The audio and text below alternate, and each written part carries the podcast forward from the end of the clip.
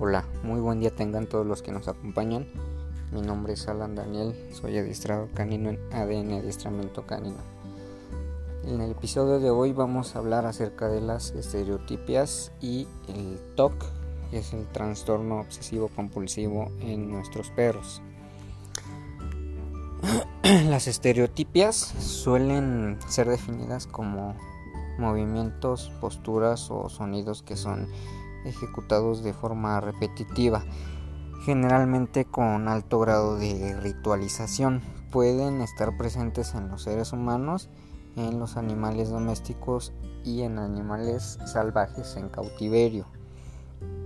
En los seres humanos, las estereotipias pueden mostrarse a través de movimientos simples como un leve y constante balanceo del cuerpo, o un gesto repetitivo con las manos, por ejemplo.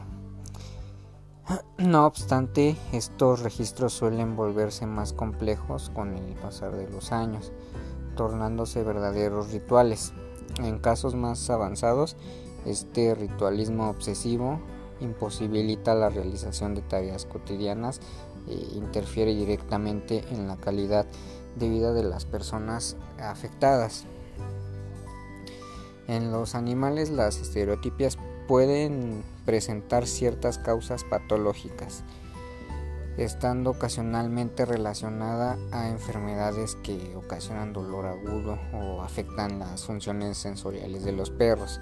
Por ejemplo, un perro puede montar de forma obsesiva sus juguetes, otros perros o la pierna de su dueño para aliviar molestias ocasionadas por enfermedades que afectan su cadera o su tracto urinario. No obstante, en la mayoría de los casos, los comportamientos obsesivos encuentran sus orígenes en distintos problemas de comportamiento. Las estereotipias y los TOC no son necesariamente lo mismo.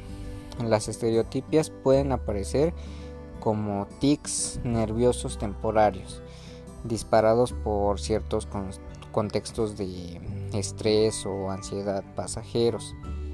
En estos casos no siempre involucran la automutilación o representan un riesgo para la salud del animal y pueden desaparecer cuando el estrés de su entorno disminuye. No obstante, en el contexto del trastorno obsesivo compulsivo, estas estereotipias diversas suelen aparecer en edades tempranas, durante la etapa de cachorros o en los primeros años de la fase adulta. Además, suelen mostrarse de manera prolongada y se intensifican progresivamente, tornándose autodestructivas por lo general.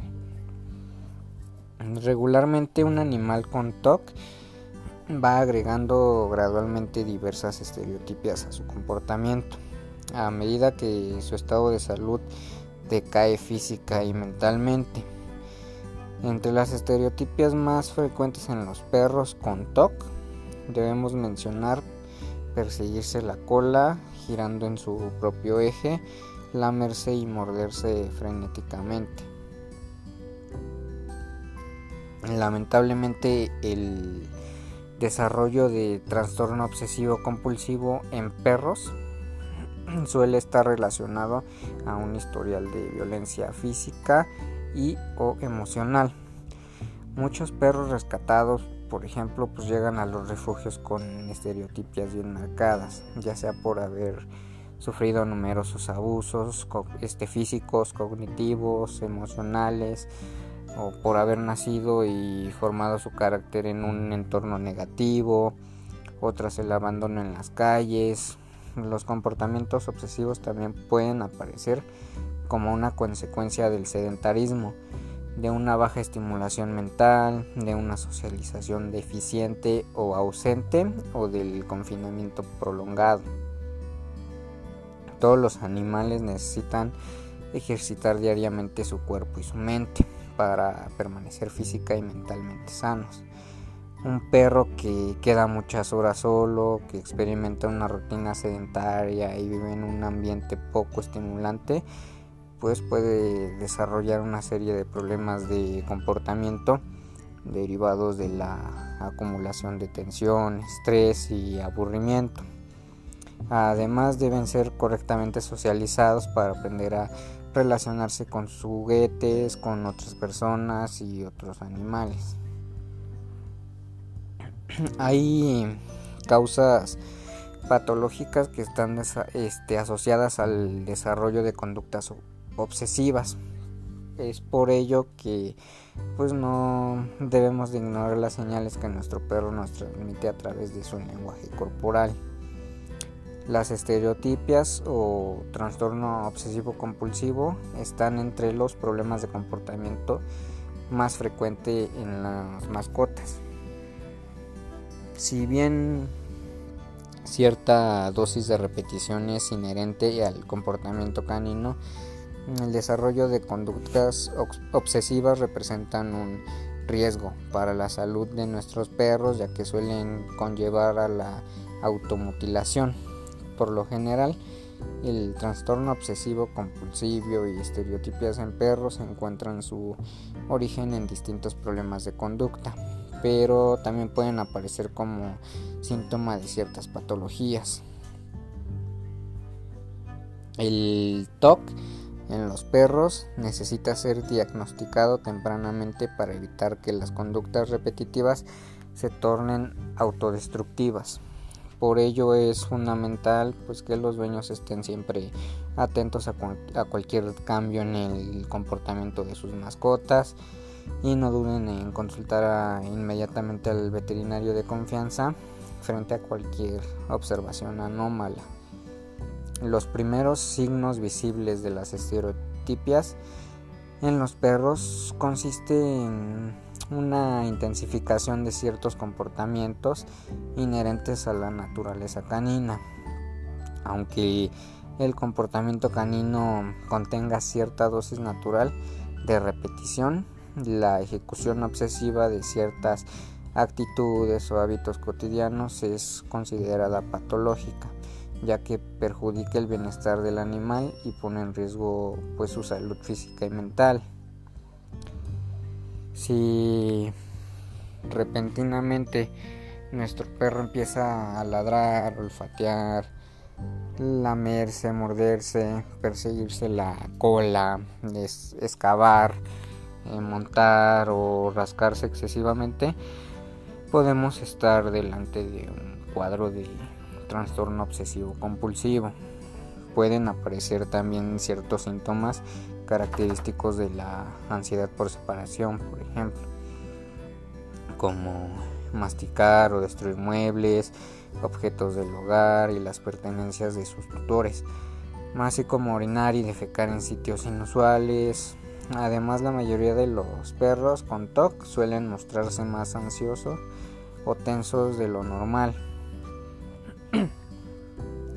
Cuando las estereotipias no son diagnosticadas y tratadas tempranamente, los comportamientos se intensifican y podemos observar el surgimiento de los siguientes síntomas. Dermatitis sacral por lamido, heridas y llagas, principalmente en las patas y en la cola, hábito de lamer o morder intensamente las llagas y las heridas, sangrado constante en las patas y en las colas, derivado del comportamiento de morder o lamer las llagas y heridas.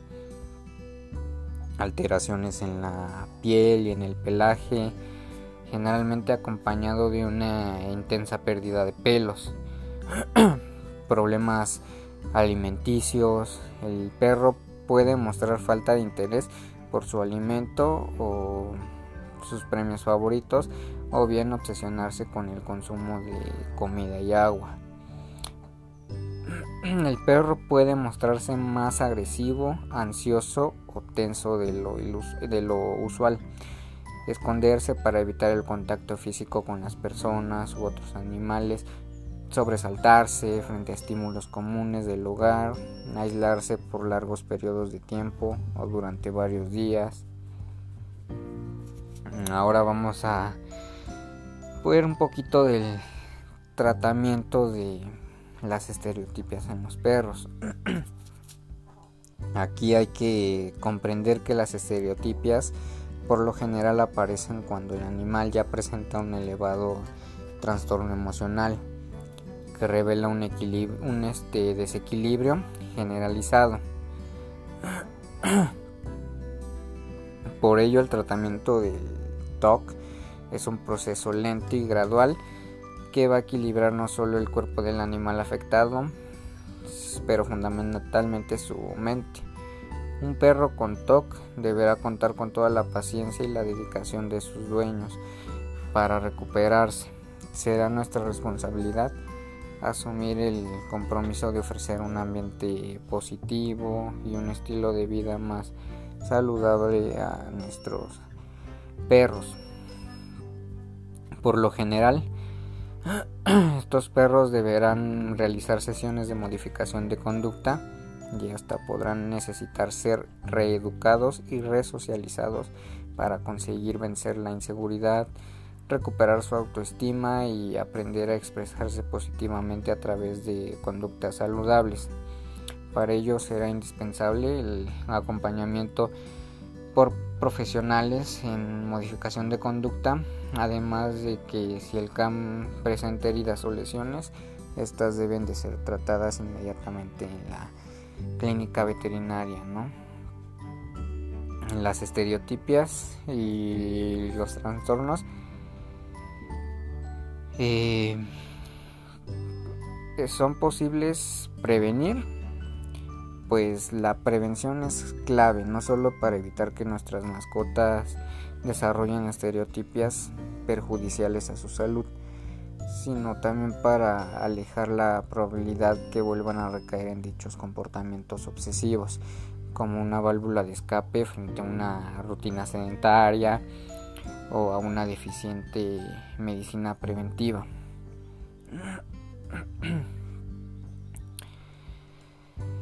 Lo que hay que tener en cuenta, este, principalmente como pautas de prevención para el trastorno obsesivo compulsivo en los perros, sería pues crear un ambiente positivo y saludable donde nuestro perro pueda desarrollarse con autoconfianza, proporcionar una adecuada medicina preventiva. Esto quiere decir pues visitas, ¿no? Este con, su veterinario de, de cabecera por lo menos cada seis meses. Respetar su calendario de vacunación y desparasitación. Y pues obviamente adoptar hábitos de higiene, ¿no? Mantener una dieta equilibrada teniendo en cuenta su edad, peso, tamaño y pues también sus necesidades especiales y específicas. Realizar ejercicios físicos regularmente para mantener una buena salud y evitar los síntomas asociados al estrés o al aburrimiento. Socializar al perro desde cachorro, preferentemente durante sus seis primeros meses de vida. Realizar ejercicios y o juegos para estimular la mente del perro. Y además pues paseos diarios tanto paseos relajados como paseos prolongados y activos. Que ya en estos últimos puntos pues tenemos otros episodios en los que ya hemos hablado de los paseos la forma en que se debe de pasear al al perro, de algunos ejercicios o juegos de estimulación mental para los perros. Entre más enriquecido tengamos el entorno de nuestro perro, pues menor probabilidad habrá de que pueda desarrollar algún tipo de trastorno u alguna otra conducta indeseada. Esto ha sido todo por el episodio de hoy. Recuerden que si tienen alguna duda o quieren que hablemos de algún tema en específico, pueden contactarnos por medio de Facebook como ADN Adiestramiento Canino. Que tengan excelente tarde.